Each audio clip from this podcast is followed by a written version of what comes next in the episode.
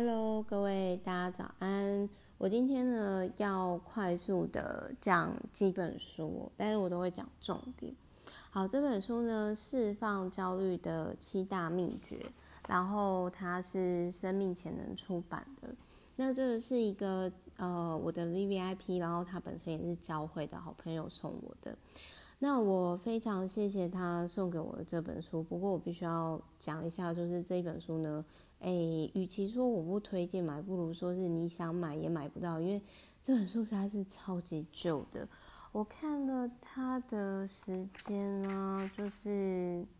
哦，是民国八十八年，各位想想看，现在都已经几年了哦，所以，但是我想要讲的是说，我们可以从。这么老的书籍哦，去看说，哎，你看就是呃八八九八八八到九八九八到零八哦，二十几年前，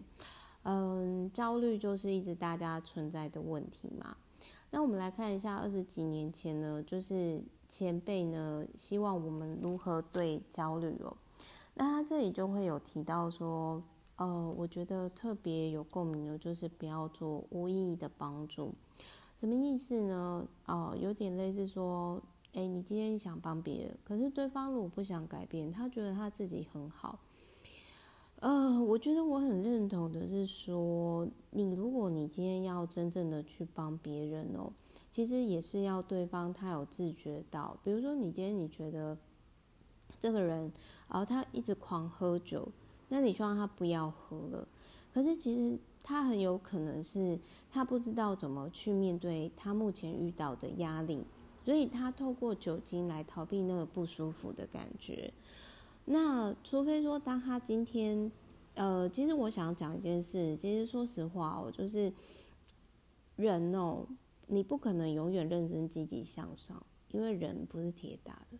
然后还有人哦，也不可能一直耍废摆烂，因为就是。像其实耍废久了，你也会就会觉得说，嗯，好像充电够了，那我应该要开始做一些回馈社会的事情。所以他这里他就有提到说呢，就是我们可以帮助他们培养力量，可以提醒他们，可是要怎么做哦，那都是那都是自己的事情，就是每个人都必须要对自己的人生负责，比如说。哎，你觉得你的另外一半太胖，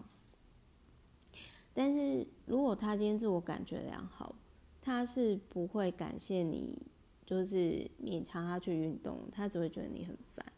可是如果有一天他自发现，他真的觉得说，哦，我要为自己的健康负责，那才有可能开始改变。那还有一件事情哦，就是说，呃。你要就是他这里就是有提到说，就是不求回报的付出，就是你付出了，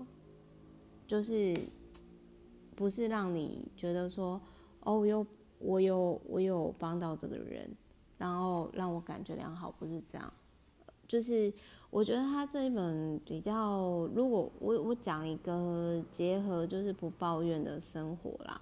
就是不抱怨世界的那一本书啦，就是有点类似像我后来真的是觉得说，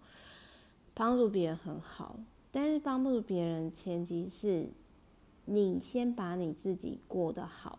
你把你自己过得好，照顾好，比如说看起来就是很放松啊，赏心悦目啊。然后健康啊，很有觉察力，可以提醒周遭的人，呃，一些事情啊。那我觉得这个，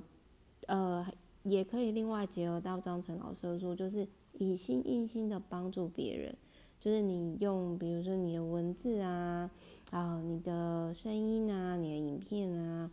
去去帮忙，会比那种你亲自跳下去帮对方。来的不会耗损能量，就很像说，我举个例子来讲哈，我觉得像自工啊那种关怀独居老人的那种，我觉得那种是很好无畏师。啊，有一句话是说，哎，你去这个是那个当和尚遇到钻石里面的那一本书有提到，就是说，你想要获得真爱，那你就要先去养老院，然后去关心独居老人。哦，就是你付出爱，你就会获得爱。那这些东西都很好。不过我我会觉得释放焦虑的七大秘诀，在我看到这么老的书，二十年前，然后反正这一本书我不推荐大家买，因为太太久了啦，你想买也买不到。然后再来就是说，哎，我们只要知道说这一本书，焦虑是很多人都有的问题，哦，所以这一块很有市场哦，我们只要知道这一块就好。那我要跟大家分享的是说，释放焦虑的七大秘诀，它里面就是，呃，我最有共鸣的是那一段，因为我觉得你你有时候会焦虑，其实是你觉得别人没有按照你的方式去做，